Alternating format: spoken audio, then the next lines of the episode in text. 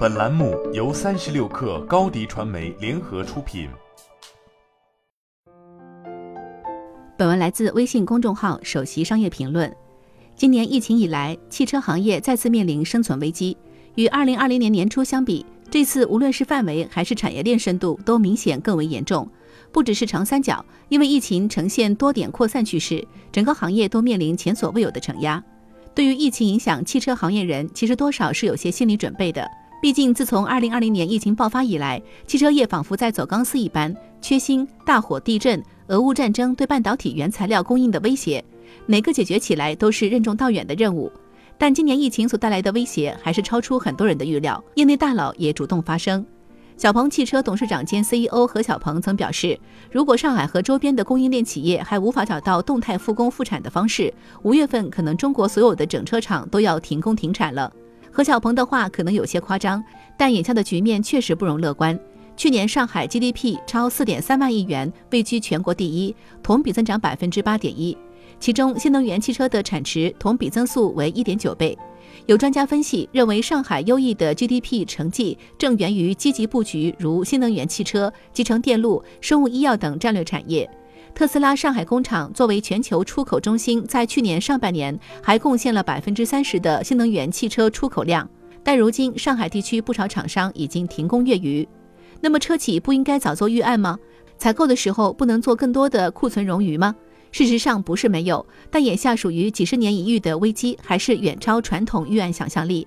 在采购上多了有资金压力，少了则有断货风险。整车厂对零部件的库存备货会有一个比例。通常是维持十辆车有两辆车左右的零部件。根据未来创始人李斌的说法，从三月中旬起，一些零部件就已经断货。未来通过库存支撑，维持了大约二十天的时间，不得已停产。眼下的疫情时间又何止二十天呢？我国汽车销量同比从二月的百分之十八点七二下滑至百分之负十一点六五，汽车经销商库存预计系统则从五十六点一上升至六十三点六，日子很不好过。但其他行业也挺难。三月社会消费品零售总额增速百分之负三点五，服务业生产指数从一到二月的百分之四点二高位回落至百分之负零点九，房地产开工同比增速从百分之三点七滑落至百分之负二点三九。有关部门安排汽车行业率先复工，当然不是比惨原则。疫情影响下大家都难，但汽车行业有其特殊性，汽车行业供应体系庞大，一辆汽车拥有两万多个零部件。豪华汽车甚至会达到三万多个，其供应企业要在这个数字乘上几倍，所以牵一发而动全身。全球供应链管理协会负责战略和联盟事务的常务副会长道格拉斯·肯特曾表示：“船只、集装箱、货物，他们全都不在我们需要的地方，因此连锁效应不会以天或周为单位来衡量，而将以月来衡量。”上海市经信委发布《上海市工业企业复工复产疫情防控指引》第一版，公布了第一批重点企业白名单。在首批六百六十六家企业中，与汽车相关的公司超过两百五十家，其中八成均处于停产状态。从流传的名单中可以看出，对企业进行了一些分类，比如其中的上汽大众、上汽通用均属于经济支撑类。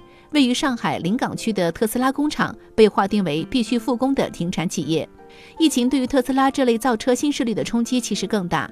近年来，新崛起的造车新势力因更偏重轻资产和代工模式，产销量均比较小，导致在零部件体系方面布局不深，难以掌控在供应链中的话语权。因此，在供应链发生压力的时候，新势力车企面临的压力更大。比如前面举例的蔚来、小鹏。汽车行业缺芯严重是一个卡生命线的问题，卡未来成长空间的问题。但半导体行业对于汽车芯片需求扩张却不热衷，传统制成的产能增长率只有百分之二，远不如行业平均水平的百分之六。这里面固然有成本经营方面的考量，但皮之不存，毛将焉附？未来的世界仍然存在许多不确定性，这是我们当下唯一可以确定的。不管是汽车行业的春天还是冬天，面临诸多想法和利益诉求，逐步复工复产。先恢复基本的物流与生产秩序，保证供血供氧，才能腾出时间和空间来着眼长期主义，解决缺芯的问题。好了，本期节目就是这样，下期节目我们不见不散。